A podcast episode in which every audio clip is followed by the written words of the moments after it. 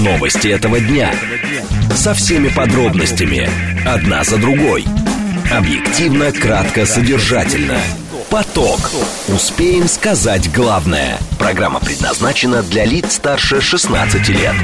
Радиостанция «Говорит Москва», пятница, 13 октября, сейчас 16.07. Меня зовут Юрий Буткин, добрый день. Следим за новостями, обсуждаем главные темы, смотрим, как едет город. Все в прямом эфире, вы пишете через смс-портал или через телеграм, вы звоните прямо в студию, вы смотрите и слушаете нас либо в телеграм-канале, либо на YouTube-канале, либо в социальной сети ВКонтакте.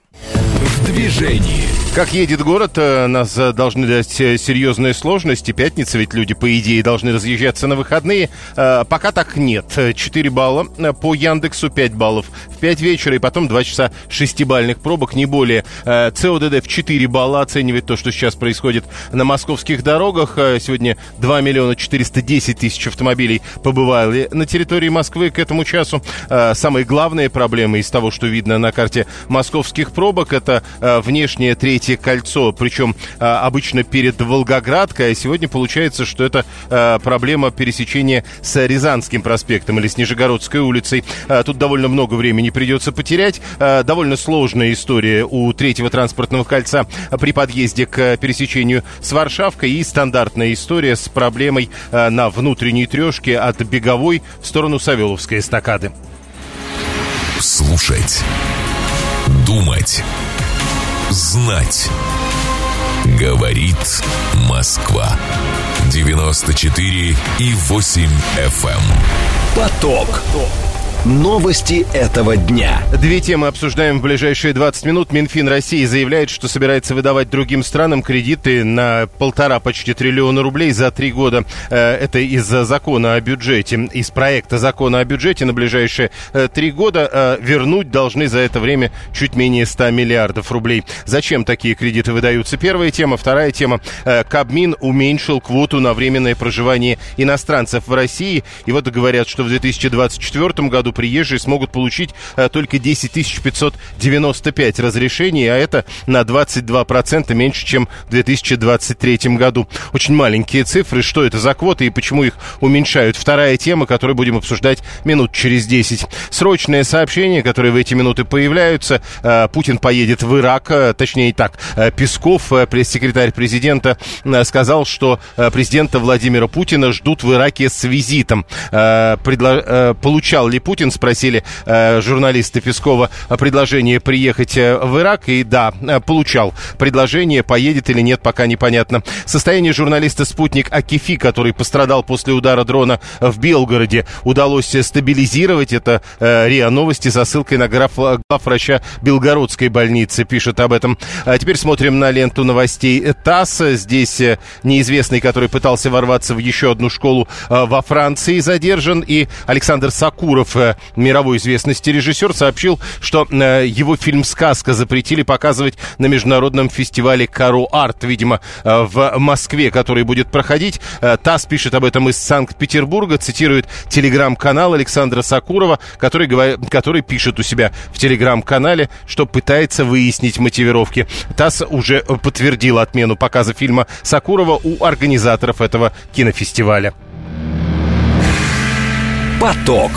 Успеем сказать главное. СМС-портал для ваших сообщений плюс семь девятьсот двадцать пять четыре восьмерки девяносто четыре восемь. Телеграмм говорит МСК Бот. Звонить можно по номеру семь три семь три девяносто четыре восемь. Первая тема для обсуждения это кредиты, которые выдает Российская Федерация за пределы страны. Минфин намерен выдать другим странам кредиты на ближайшие три года, 24, 25 и 26 годы, кредиты на 1,4 триллиона рублей. В сравнении с ежегодным э, бюджетом Российской Федерации Федерации это на самом деле не так уж и много, но э, есть некое соотношение. Минфин собирается в ближайшие три года выдать кредитов на э, 1,4 триллиона рублей, а вернуть России за эти же три года должны будут всего 99,3 миллиарда рублей. Как пишет РБК, в этой связи с предыдущим прогнозом показатель снижен. Э, Всемирный банк в 2019 году говорил о том, что Россия пятая в рейтинге кредиторов развивающихся государств, ее крупнее крупнейшие должники, напомню, на 2019 год это Белоруссия, Бангладеш, Венесуэла, Индия, Вьетнам и Йемен.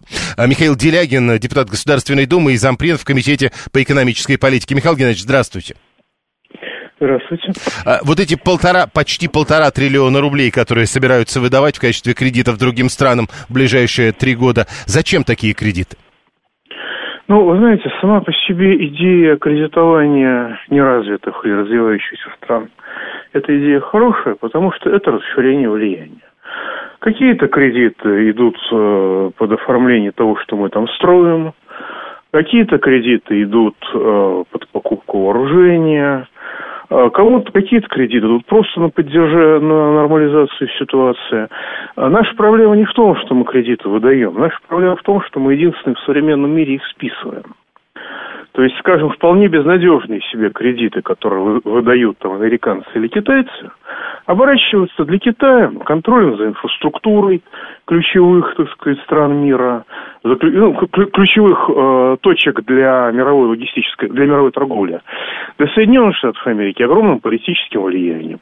У нас они оборачиваются очередным позором, когда приезжает какая-нибудь делегация, и ради хороших, красивых глаз и добрых улыбок эти деньги просто списываются.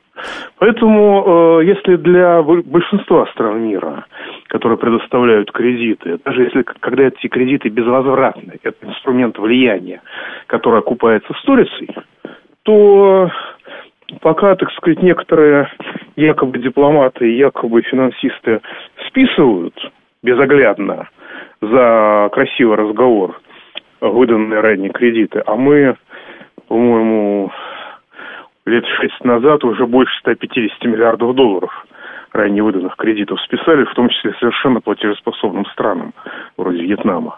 Вот. Ну, это просто производит впечатление разбрасывания денег вокруг себя. То есть, э, э, в принципе, эти кредиты не очень-то и рассчитаны на то, что их вернут именно в виде э, неких сумм. Просто соотношение полтора триллиона выдавать и 99 миллиардов э, получить обратно. Это нормальное соотношение. Ну вот я думаю, я думаю, что возвратные, э, пропорцию возвратных кредитов это выражает вполне себе внятно.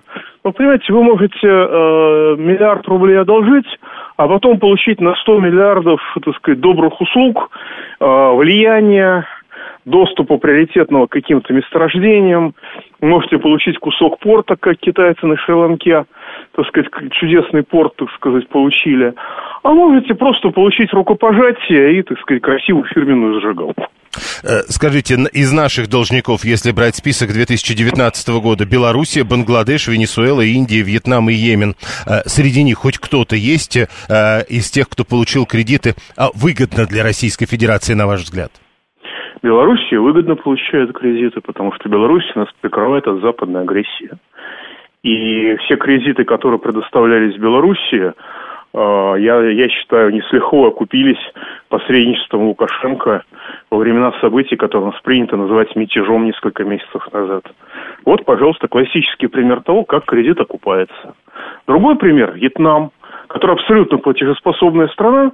Мы простили списали им долги, после чего выяснилось, что у нас там был, значит, очень хорошем месте, которое мог быть вторым Сингапуром. У нас там был, э, была военная база, ну, не очень большая, но была. А, и, значит, мы платили за аренду земли из качестве из процентов, которые Вьетнам нам перечислял за этот кредит. Долг списали, процентов не стало, базу пришлось отдать. А Бангладеш, Венесуэла, Индия и Йемен? А, Индия абсолютно платежеспособна. И возможно, что часть этих кредитов помогают нам продавать нефть через нее. И в целом а, я готов допустить, что то, что Индия занимает правильную позицию, отчасти это связано с нашим кредитованием. Бангладеш, честно говоря, не знаю, но, по-моему, там и атомную электростанцию собираются строить. Если это будет не подарок, подобный тому, как мы Турции делаем просто так, 23 миллиарда долларов, вот, а потом Байрактары получаем за это, вот, а это на основе каких-то, так сказать, серьезных договоренностей, то может быть. Вот. Э, так что, может быть, часть этих денег, она предоставляется разумно. Может быть. Мы извлекли уроки, не будем просто так списывать ранее выданные кредиты. Только нужно, чтобы наши партнеры тоже об этом знали. Хорошо. По-моему, этого знания у большинства нет. Э, про, миль, э, а, про 1,4 триллиона рублей. Насколько это много? Не слишком ли много мы этих денег даем? Это много. это очень много. Но опять-таки вопрос подо что и ради чего. Если для сохранения, так сказать, Беларуси как партнера, а не как второй Украины, то заметная часть этого того стоит, с моей точки зрения. А как понять, на то или на то эти деньги в итоге расходуются? А надо смотреть, э, на что они конкретно предоставляются в каждом отдельном случае. Хорошо, э, слушатели наши задают вам вопрос. А вот когда мы говорим об этих кредитах, это не живые деньги, а товар обычно, спрашивает 530-й? Ну вот, например, это может быть и товар, скажем, когда мы даем кредиты, чтобы страна закупила у нас вооружение. По сути дела, мы предоставляем им оружие в кредит. Но они расплачиваются с нами деньгами, которые они только что от нас же получили. Вот. Или когда мы им что-нибудь строим в кредит, а может быть и живые деньги. Угу. Еще один вопрос. Савелий 884. Э, когда вы начали говорить о списании денег, он говорит, то есть, подождите, вы предполагаете, что это списание производится без какой-либо выгоды, просто так? Ну, в очень большом количестве случаев это производилось чудовищным ущербом для нас. Причем мы списывали не только странам, у которых нет денег, но с которых можно было взять товарами, можно было взять влиянием, голосованием в ООН, в конце концов. А, но и странам, у которых были деньги, просто они решили, что зачем э, возвращать русским деньги, когда русские этих денег не хотят. У нас своя страна, мы на что-нибудь полезное эти деньги потратим. Ну и последний, 587-й, про Лукашенко вам задает вопрос. Вот вы сказали, что это достаточно уместные кредиты. Лукашенко, говорит, берет кредит один, потом второй, чтобы отдать первый. В чем тогда тут смысл? А, смысл в том, что Белоруссия, страна с 10 миллионным населением, она существует. Она не превращается во вторую Украину, враждебную нам. Она не, не превращается в зону катастрофы, в которую превратилась Болгария и так далее. То есть это инвестиция, и более того, она сохраняет социально-экономическую модель развития, которую, может быть, мы сможем, так сказать, использовать. Уже сейчас, когда мы оказываемся в ситуации, когда нам вдруг нужны инженеры, скажем, в оборонно-промышленном комплексе в некоторых местах, выясняется, что единственное место, где их можно взять, наша система образования уничтожена доблестными либералами, вот, э, их можно взять в Беларусь. То есть у нас белорусские инженеры сейчас работают? Ну, не только инженеры. Спасибо. Михаил Делягин, заместитель председателя Комитета Госдумы по экономической политике, доктор экономических наук, был с нами на прямой связи. Э, спикер не учитывает личную выгоду того, кто списывает, а это многое объясняет, э, пишет 530-й. Э, что касается истории вокруг режиссера Александра Сакурова, его фильм не будут показывать в Москве 15 октября. Минкульт запретил показ фильма «Сказка». Об этом написал сам Сакуров. Теперь об этом пишут все информационные агентства, уже со ссылкой на пресс-службу сети кинотеатров «Каро». Именно там должны были 15 числа фильм показывать. Фильм отменен. «Сказка» — это фильм российско-бельгийского производства, который в фантастическом ключе, цитирую по агентству РИА Новости, повествует о событиях Второй мировой войны. В нем поднимаются вопросы, связанные с ролью личности в истории и ответственностью политических лидеров перед согражданами. Картина — это сконструированные на основе кадров кинохроники с использованием технических средств анимации образы Иосифа Сталина, Уинстона Черчилля, Адольфа Гитлера, Бенита Муссолини и Наполеона Бонапарта. Надо сказать, что мировая премьера этого фильма Сакурова состоялась в августе прошлого года в Лакарно, в Швейцарии. В России его уже показывали. Это было на Международном кинофестивале премьер интонации в Санкт-Петербурге, э, Санкт-Петербурге летом текущего года и на фестивале молодого кино в Вологде. Внимание! Говорит Москва. 94 и 8 FM. Поток. Успеем сказать главное. Э, это кредит Лукашенко, а не Беларуси, ведь, получается, продолжает по предыдущей теме 530-й уйдет батька, и все. Э, кто, мол, возвращать кредиты будет? Э, опять еще раз прошу писать так, чтобы это можно было читать в эфире. 123-й. Кредиты, получается, тогда это плата за лояльность России. Может быть, Минфин, напомню, намерен выдать другим странам кредиты в ближайшие три года на 1,4 триллиона рублей. Причем, когда говорят о возврате других кредитов, документов, э, ранее выданных. В ближайшие три года Россия собирается получить назад только менее чем 100 миллиардов рублей. Следующая тема. Про цифры тоже, причем тут цифры какие-то неожиданно маленькие. Кабмин уменьшил квоту на временное проживание иностранцев в России. В 2024 году приезжие смогут получить всего 10 595 разрешений. Это почти на 22% меньше, чем в 2023 году. Распоряжение подписал премьер-министр Михаил Мишустин. Традиционно больше всего квот получают Москва и Московская область. Полторы тысячи и 750 единиц, соответственно. В прошлом году им в сумме выдавалось почти 2750 разрешений. А, к нам присоединяется Вячеслав Поставнин, руководитель Центра аналитических и практических исследований миграционных процессов. Вячеслав Александрович, здравствуйте. Здравствуйте. А что это, во-первых, за квота на временное проживание, и что это за интересные цифры? 10 500, 11 тысяч человек.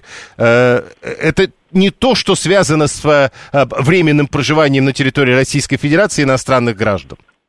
Их больше. Ну, в общем, в общем, да. Именно с этим связано. То есть это та самая цифра, которая, как нам кажется, составляет, ну, далеко не 10 тысяч человек. Не, ну, вы, наверное, не совсем да, помните. Значит, здесь идея в чем? Это первый шаг, как бы, да, для людей, которые не имеют как-то вот, э, каких-то э, других э, возможностей получить гражданство. Это первый шаг для получения гражданства, потому что такое вот нормальное, так сказать, долгоиграющее шаги для получения гражданства. Там, разрешение на временное проживание, вид на жительство и потом уже гражданство. Ну, так сказать, так далее. Ну, вот этот вот статус РВП, да, который он сейчас у нас существует, вот, э, немного вообще споров всегда было, то есть там не очень понятен механизм его как бы э, выдачи, или его присвоения, или предоставления, да.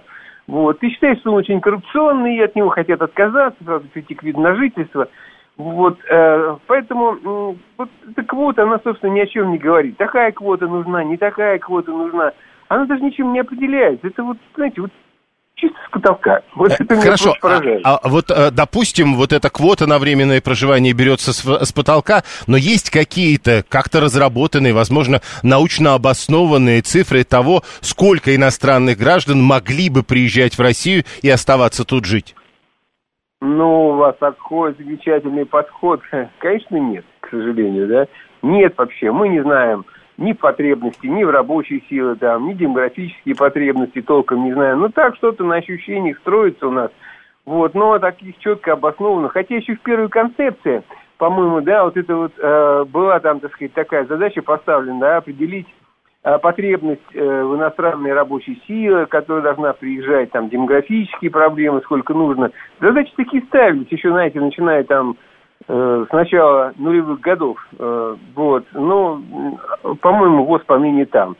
Вот, так что вот я не знаю, что вокруг этой вот темы как бы много вопросов. Но с другой стороны, знаете, вот у нас э, как бы вот эта РВП, если ей придать смысл какой-нибудь, четко определить ее смысловую нагрузку, то есть, да, РВП присваивается людям, которые, например, там взяли в ипотеку, да, то есть, ну, люди, которые имеют деньги – иметь какую-то собственность там. Ну, вот как, ну, скажем, как на Западе, да, там вы можете получить разрешение на время на э, ВНЖ, вот, или еще что-то там, какой-то при, определен... при соблюдении определенных условий. Да, да, так и здесь там, да, либо обладаете какой-то там квалификацией, там что-то, ну, надо что-нибудь навесить на нее, да, определиться вот точные границы, тогда будет понятно. А сейчас вы знаете, что парадокс, ну, это РВП для того, чтобы, ну, во-первых, РВП, конечно, не нужно патент платить, ты ходишь спокойно по жизни, вот, никто тебя из полицейских не трогает, не требует, не дергает. Ну, в общем, ты защищен. Как бы это, в принципе, документ тебя защищающий иностранца. Но удивительно, что даже его не может получить русский, вот этнический русский, да, вот совершенно четко определенный, приехавший откуда-то, хоть с Украины там, да. И вот он подаст заявление, да, и ему откажут. Вот это вот парадокс вообще. Кому же мы даем разрешение на временное проживание? Да, а параллельно э, гражданин Азербайджана или там Узбекистана получит.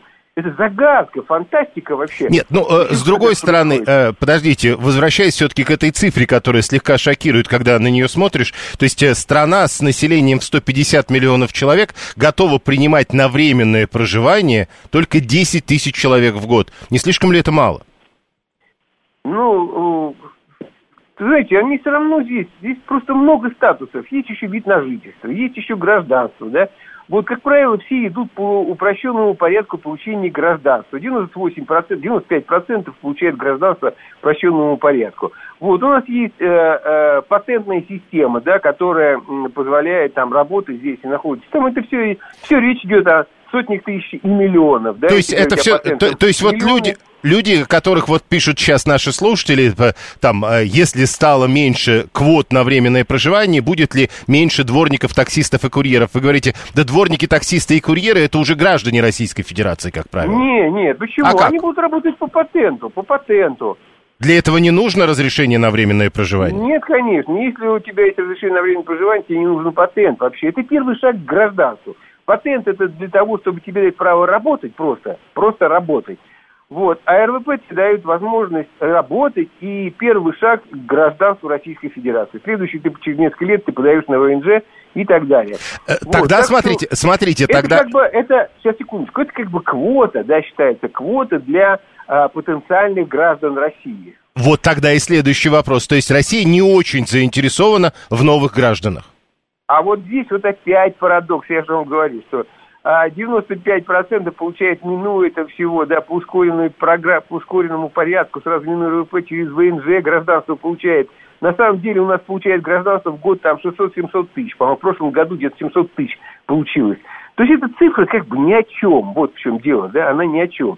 Мне такое ощущение, что это все было сделано, знаете, когда в свое время стали реализовывать программу, государственную программу э, содействия добровольному переселению соотечественников, помните, такая программа есть, вот. Э, тогда, чтобы там туда их загнать, всех вот этих вот потенциальных граждан, да, э, вот тогда а, а РВП было, и тогда это был основной э, путь натурализации, основной канал натурализации через РВП. И тогда решили РВП ограничить, чтобы люди пошли в эту госпрограмму. Ну, это такие все бюрократические аппаратные игры, и в результате вот этот вот э, РВП в нынешней ситуации – вот, он как бы, так сказать, завис непонятно. Вот, то ли от него отказаться надо, вот, то ли на него, на его надо четко определить. Я, например, сторонник, чтобы было больше статусов. Да, не обязательно, не всем же нужно гражданство Российской Федерации, да.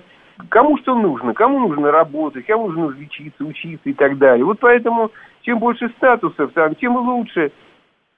Спасибо. Вячеслав Поставнин, руководитель Центра аналитических и практических исследований миграционных процессов. Мы обсуждаем уменьшение в правительством России квоты на временное проживание иностранцев в России. В 2024 году приезжие смогут э, получить всего 10 595 разрешений. Это почти на 22% меньше, чем в 2023 году. Срочные сообщения, которые в эти минуты появляются. Ну, во-первых, э, Путин э, комментирует то, что происходит на саммите СНГ. Там, напомню, нет Пашиняна. Армения никуда из СНГ не выходит, говорит Путин. Мы, говорит, созванивались с Пашиняном и обсуждали предстоящий саммит СНГ. Все решения в СНГ, по словам Путина, принимаются на основе консенсуса. Ну и еще одно срочное сообщение, вот только что появилось от Центробанка. А, там полагают, что реальный эффективный курс рубля в январе-сентябре снизился на 29,7%, зато в сентябре вырос на 0,2%. Напомню, это цифры, которые приводят на лентах информационных информационных агентств,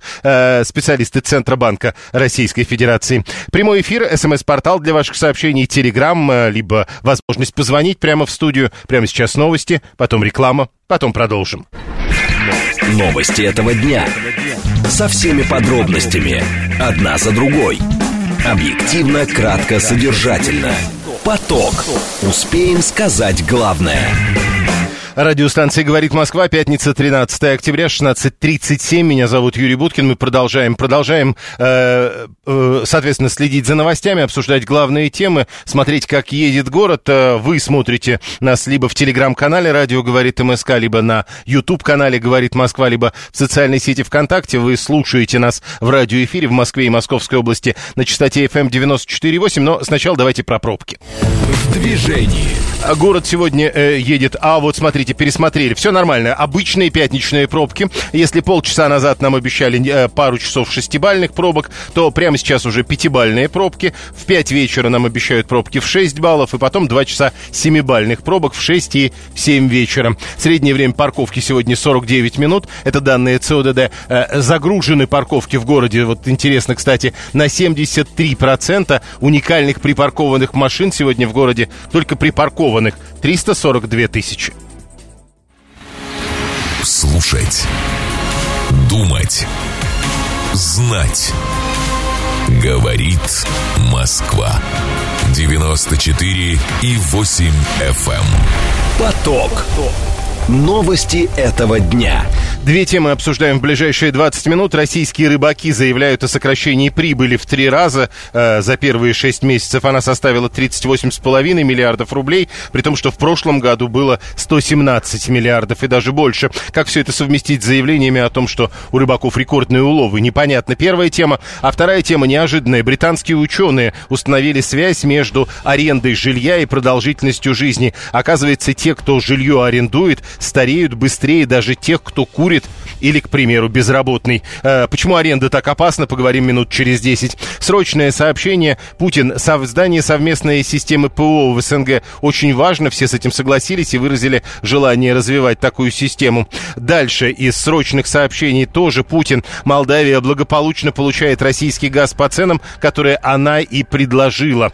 Э, еще из э, срочных сообщений, которые в эти минуты появляются, исламский джихад утверждает, что нанес ракетный удар по городу Сдерот на юге Израиля. Э, радикальное палестинское движение, точнее группировка, которая э, боевое крыло этого самого радикального палестинского движения делает такое заявление э, прямо сейчас на лентах агентства ТАСС.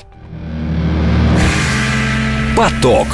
Успеем сказать главное. И вот еще, кстати, Путин по поводу истории с валютной выручкой. Сегодня, кстати, э, уже тоже определен курс доллара на э, ближайшие выходные, и он э, чуть больше 97 рублей. Путин сейчас комментирует эту историю вокруг курса валют. Надо будет посмотреть, как будет работать продажа валютной выручки, сказал президент Российской Федерации. Российские рыбаки заявляют о сокращении прибыли, причем сразу в три раза в 2023 году. За первые шесть месяцев она составила 38,5 миллиардов рублей, при том, что в прошлом году было 117,3 миллиарда рублей, и это не за весь год, а за аналогичный период. Э, Президент Всероссийской ассоциации рыбопромышленников Герман Зверев говорит о схлопывании важных экспортных рынков и существенном росте издержек. Он отметил, что в 2023 году ситуация заметно ухудшилась из-за снижения экспортных цен на основные виды российской продукции, от того, что росли логистические расходы и прежде всего были высокими цены на топливо. Александр Савельев, глава информационного агентства по рыболовству, он к нам присоединяется. Александр Анатольевич, здравствуйте. Приветствую, приветствую. Э, ну, э, объясните, до этого вроде были разговоры о том, что в этом году рекордные уловы, а теперь сокращение прибыли в три раза. Что-то нелогично как-то. Да, действительно. А, ну, понимаете, э, нелогично многие вещи в рыболовстве, да. А, ну вот начнем, скажем, с рыбоводства, да, с аквакультуры и марикультуры, как их еще называют. Вот э, я вам назову одну цифру. Э, 350 тысяч тонн рыбы выращивают в э, российских хозяйствах рыбоводческих сейчас. И четверть века назад тоже 350 тысяч тонн. То есть за четверть века не сдвинулись ни на шаг. Для сравнения скажу, например, я не знаю даже, давайте не будем брать Китай, ну, скажем, возьмем Бангладеш. Там выращивают 2 миллиона тонн. А как сказал э, вчера, напомнил, вернее, наш премьер Мишустин, э, в, у нас в стране более 5 миллионов рек и озер. То есть, понимаете, где мы находимся, да? А, это что касается рыбоводства. Что касается рыболовства. А, действительно, а, уловы растут, немного, правда, но растут. Но если прежде, до э, введения санкций, мы это очень удачно продавали и в Соединенные Штаты, и в Европу, то теперь у нас, ну, фактически остается, э, сказать, рынок Китая в основном. При этом надо иметь в виду еще вот что, что рыболовство наше такое экспортоориентированное. А, огромные, более половины рыбы, которую российские рыбаки вылавливают, ее вывозят на экспорт. Почему? Потому что э, за рубежом за нее больше платят э, и платят в твердой валюте. Вот э, в этом, так сказать, э, весь, что называется, экономический фокус. Так вот, остается рынок Китая, ну, куда в основном везут. да? Подождите, Александр Анатольевич, а, А- про нас-то, то есть мы не рынок, да? Сейчас я до нас доберусь. Хотелось бы, я да. Говорю сейчас, я говорю сейчас об основных э, рынках, э, куда уходит, так сказать, наша рыба, да? Так вот, китайцы за это время взяли, так сказать, и опустили э, стоимость нашей рыбы. Нехитрым способом, но взяли и опустили. Минтай в два, в три раза упал.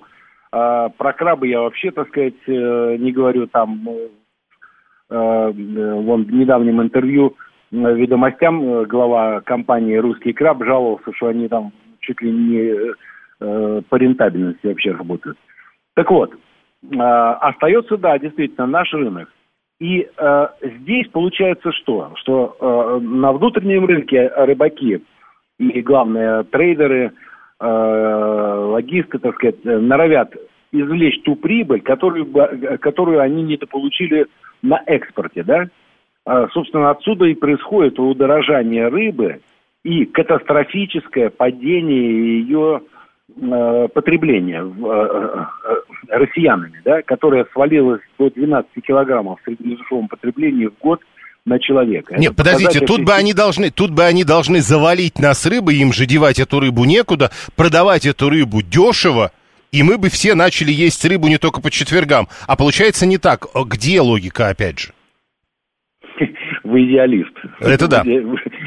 Идеалист, да. Но, понимаете, мы живем в условиях, э, мягко скажем, рыночной экономики, да, а, э, жестко говоря, при капитализме. Так капитализм лучше ее сгноит, чем будет продавать, вот, так сказать, задешево. Нет, А, э, понимаете, поэтому- нет, э, под- подождите, тут вот, э, например, слушатель наш 123 пишет, вот вы только что объяснили, что Китай смог уронить цену рыбы. А почему рыба, Да. а Россия тогда не может уронить цену, цену рыбы внутри, как Китай на международном рынке? Э, В целом Россия, конечно, может о- уронить. В целом. Но регулятор Росрыболовства а, этим не занимается вообще. Понимаете? Оно не занимает, хотят, скажем, в Министерстве сельского хозяйства есть целый департамент регулирования продовольственного рынка. Так вот, они не исполняют возложенных на них а, государством функций по регулированию потребительского рынка продовольственного, понимаете? Вот, поэтому регулятор ничего не делает, вот, собственно, и происходит э, э, стремительный рост цены э, и катастрофическое падение потребления. Так, э, тогда последний вопрос. По-моему, вы, Да. по-моему, мне обещали, что в этом году будет у нас очень дешевая рыба, типа лососевых. Не будет. Не будет. Я, я во-первых, во-первых, этого не обещал никогда. Больше того, я вам а, угрожал тем, что а, рыба будет дорожать. К Новому году она еще, в том числе и лососевые, в том числе, они еще больше подорожают. И икра красная, а, которая вызывает э, наибольший интерес по мере приближения к Новому году, тоже подорожает. То есть, Процентов на 10-15. и вот эти обещания краба по 550 рублей, э, а Анна вспоминает, это тоже вот э, так не будет. Э, э, Исключено. Нет, сейчас, конечно, я в пятерочке сам лично встречал э, краба э, апилио, э, совершенно высохшего. Э, место производства, кстати сказать, я еще посмеялся, Владимирская область. Так вот, этот краб, который уже нужно выбрасывать, он не нужен никому, понимаете? Он уже пере- э, перемороженный, пе- пере- э, его уже там хранят по 3 по 4 года, понимаете? И вот выбросили его в э, пятерочку там по 500 рублей. Его нельзя даже по 100 рублей продавать, его надо закапывать. Мгм. То есть, еще раз, значит, улов большой, девать его вроде некуда, но цена не снизится. Цена не снизится, его будут продавать задешево, но будут продавать в Китай. Спасибо. Э, Глава информационного агентства по рыболовству Александр Савельев был с нами на прямой связи. Логика прямо зашкаливает, пишет 789 401 готовится есть ментай. Андрей 254 несчастная сельдь пишет, стоит дороже куриного мяса, нужно умерить аппетит рыболовного бизнеса. Вот мне нравятся такие люди, которые... Вот он почему-то точно знает, Андрей, что э, сельдь должна стоить дешевле куриного мяса. Откуда вы это знаете, совершенно непонятно. Дальше, э, еще тоже непонятная история. Костя, наш постоянный слушатель, пишет, куда делась э, скумбрия горячего копчения. Тут же открываю в интернете онлайн-магазины в наличии 7 килограммов, 580 рублей килограмм. Скумбрия горячего копчения без головы. Э, Одна из самых распространенных торговых сетей. Другая торговая сеть. Скумбрия. Там отзывы не очень, это правда. Но она есть. 7373948. Телефон прямого эфира. Слушаем вас. Здравствуйте. Алло, добрый вечер, Вадим Подмосковье. Я жил на Сахалине 10 лет, немножко в теме. Там даже в советское время творился такой беспорядок и беспредел, что там всякие артели, бригады, все там это было повязано с милицией, все такое. А сейчас самый простой, нормальный выход, я потом объясню почему, это национализировать всю рыбную промышленность, потому что это же ресурс, который принадлежит нам. Не, И подождите, еще подождите, подождите. То есть вы говорите о том, что прежде когда это уже и так было, а, значит, порядку не было никакого. С рыбой у нас были проблемы, в общем, всегда. Вы Нет, говорите, в магазине надо вернуться был. туда. Ага. Нет, в магазине «Океан» в Москве была и горбуша, и кита, все. Ну, не, совсем доступна, но все равно она была. Ну, только в одном магазине, я понял. А, И, и к этому надо вернуться. Ну, правда, интересно, надо а, вещи своими именами называть. 715 полагает, ситуация с рыбой прямое вредительство. Но еще раз говорю, то есть и это у нас было всегда. Правда, в одном магазине «Океан», в одном городе рыба все-таки продавалась. Слушаем вас, здравствуйте.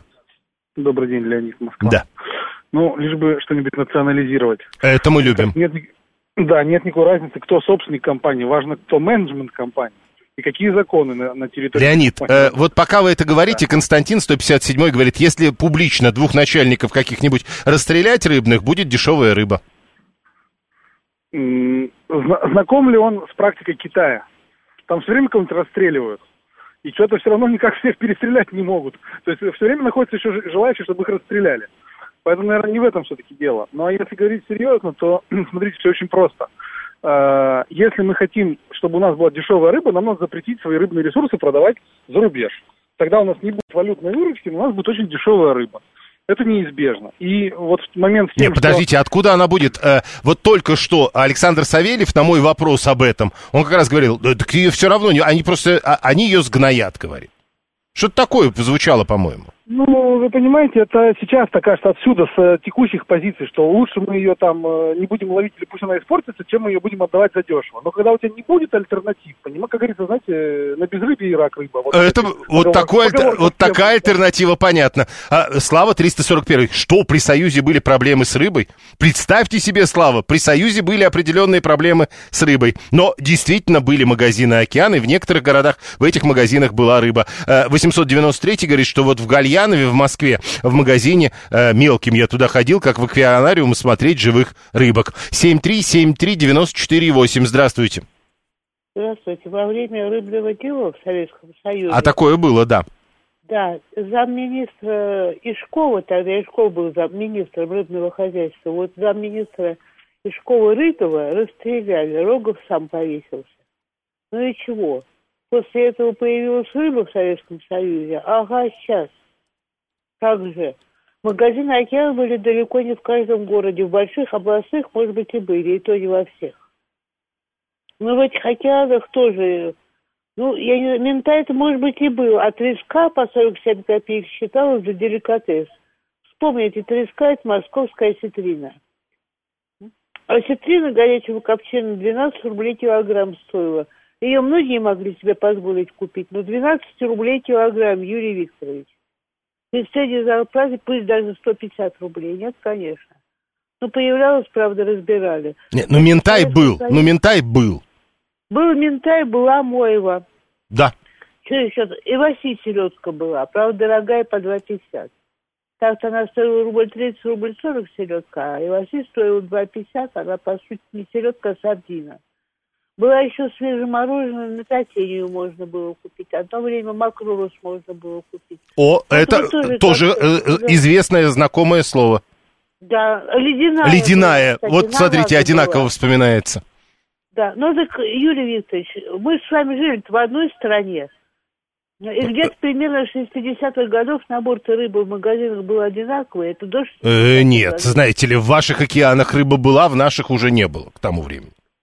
А у вас в Новосибирске был океан? А у вас там, по-моему, рыбзавод был большой рыбы. У нас был океан, э, и там уже, конечно, было все не так хорошо, хотя по сравнению Ну, с другими магазинами, да. было не особо хорошо. Была, конечно, но тоже не особо хорошо. Хорошо, э, договорились. Э, 7373948. Раз уж Анна вспомнила про историю с Ишковым, тогда давайте. Это рыбное дело, это конец 70-х. Следственные органы Советского Союза э, э, вскрыли тогда крупномасштабную преступную организацию, потом называли ее рыбной мафией, говорили о крупных хищениях э, и реализации рыбы, черной икры, в том числе даже речь про, шла про экспорт, схема хищений как раз и э, замыкалась на этой самой всесоюзной сети магазинов «Океан». Э, заместитель Лешкова, упомянутого Анной, Рытов э, курировал, соответственно, эту отрасль. Все фигуранты на допросах указывали на Рытова как организатора мозгового центра, его арестовали и приговорили к расстрелу. Несмотря на то, что у следствия был материал и на Ишкова, он э,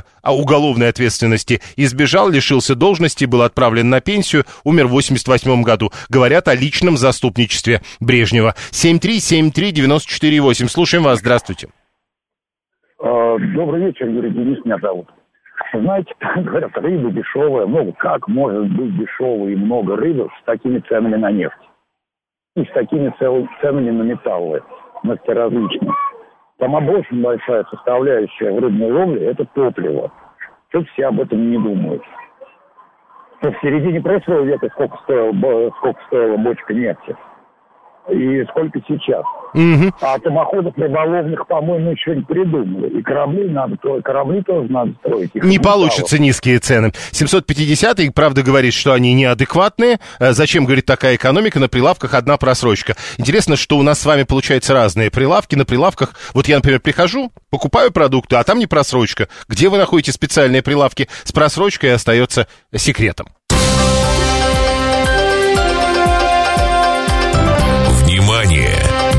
Говорит Москва. 94 и 8 FM. Поток. Успеем сказать главное. Удивительные вещи порой читаешь в ваших сообщениях. Альберт, вот 708 как, говорит, может влиять цена металла на рыбу? Да действительно, никакой же связи нет между рыбой и ценой металла. Правда. Куда делся 2008 год, когда можно было себе красной рыбы позволить, пишет Слава, 341 а Вера, 132 вспоминает детство, когда э, ей предлагали, и она любила камбалу и ледяную рыбу, но их, говорит, редко покупали, а вот котлеты из трески делали часто. Бабушка тушила с морковкой и луком хек еще было. Сколько ни пыталась, так же вкусно у меня не получается. Вот некоторые из этого делают другие выводы. Вы говорите, у меня не получается, а другие говорят, ну хек нынче не тот. Ну или треска пошла какая-то слишком водяная, или ледяная рыба стала не такой ледяной, как прежде. Ладно, э, следующая тема. Британские ученые, как бы то двусмысленно это ни звучало, установили связь между арендой жилья и продолжительностью жизни. Между тем, это серьезное научное исследование. Э, собственно, изучали медицинские карты, образцы крови, и на этом на этой основе сделали вывод. Оказывается, люди, которые э, арендуют жилье, стареют быстрее курильщиков и безработных. Насколько быстро ускоряется процесс ухудшения функциональных характеристик у тех, кто снимает квартиры, при этом не уточняется, пишет Daily Mail, ссылаются на университет Эссекса. Они полторы тысячи человек опрашивали, изучали медицинские карты и кровь. И вот анализы, говорят, показали, кровь собственников жилья отличается от крови э, арендаторов степенью э, метилирования ДНК. Что бы это ни значило. Евгений Моргунов, доктор э, психологических наук, э, профессор, декан факультета практической психологии Московской высшей школе социальных и экономических наук. Евгений Борисович, здравствуйте. Добрый день. А, насколько серьезно можно, на ваш взгляд, относиться к этим новостям из Британии? Ну, достаточно серьезно, только с одной маленькой сноской, я бы сказал. Есть такой известный пример из учебников по статистике. Э, Значит, в Соединенных Штатах, в тех штатах, где много ослов, мало профессоров, а в тех, значит, штатах, где много профессоров, мало ослов. Такую вот тоже связь корреляционную нашли, но это анекдотическая ситуация. На самом деле есть некоторые внутренние переменные, которые связывают это все. Понятно, что в сельскохозяйственных штатах меньше крупных городов, меньше университетов, меньше профессоров. Хорошо, Я э, это- но если, Да. если попытаться понять, на ваш взгляд, не может быть вот такого, что арендовать жилье это психологически некомфортно, следовательно, вредно для здоровья?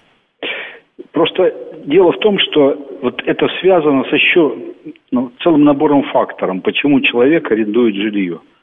В той же Великобритании довольно большое число ну, как бы людей, которые арендуют жилье, относятся к нижним слоям которые наименее обеспечены, то есть они питаются всю жизнь хуже, они находятся в некотором подчиненном положении. То есть это целый симптомокомплекс разных переменных, которые приводят в итоге к уменьшению продолжительности жизни. И аренда жилья только один из факторов, но только один. На ваш взгляд, говорить о том, что лучше э, с точки зрения здоровья, продолжительности жизни, лучше жить в собственном жилье, чем его арендовать, это не совсем так. Ну, это, понимаете, тот, кто живет в своем жилье, наверное, питается лучше, кроме всего прочего. Может быть, он заботится, так сказать, о своем здоровье больше, он может иметь возможность обращаться к более дорогим э, медикам для лечения и масса-масса других вещей, которые обеспечивают ему большую продолжительность жизни. Спасибо, Евгений Моргунов, доктор психологических наук, профессор, декан факультета практической психологии в Московской высшей школе социальных и экономических наук. 937. Подождите, получается, значит, ипотечники живут дольше арендаторов? Ну да, они же в своей квартире живут. Хотя, с другой стороны, это разве твоя квартира, пока ты за нее не выплатил? Она же в залоге как бы находится. Поэтому вот, э, видимо, э, если у тебя уже до, дом или квартира, то ты совсем долго живешь веселый и здоровый. Если ты в ипотеке, чуть поменьше, а если арендуешь, то совсем, э, ну, правда, мне кажется, более э, разумным то, что говорил только что Евгений Моргунов в этом смысле. Слушаем вас, здравствуйте. Причин-то много, да. Здравствуйте, Юрий, Костя из Митина. Я вам точно говорю, что живут дольше, потому что когда своя квартира есть, сразу как-то намного спокойнее становится, чем постоянно кому-то отстегивать. И даже когда ипотеку платишь, ты понимаешь, что ты за свое платишь. А тут деньги в пустоту. Поэтому вечные нервы расстроенные. Ну, под, подождите, подождите. нервов. Э, слушайте, мы в октябре разговариваем, значит, вы наверняка уже получили, э, как человек, э, как собственник, вы наверняка получили э, соответствующую радостную новость от Федеральной налоговой службы. Тоже нервы? Налоги да надо там платить. копеечка какая-то. Да там что вообще вы. несерьезная. А, понял. Хорошо, тут главное, чтобы депутаты не слышали наш разговор. А, вы своей управляющей компании еще отстегиваете, пишет 530-й, а 123-й. Все жилье в СССР, кстати, за исключением деревенских изб, было арендованным. Что неправильно, что неправда, потому что в Советском Союзе не все жилье было э, в социальной аренде. А Игорь 650 еще обращает наше внимание, что тут не только британские ученые упоминаются, но еще и издание Daily Mail. С точки зрения Игоря, э, Daily Mail это что-то вроде экспресс-газеты. Далее новости.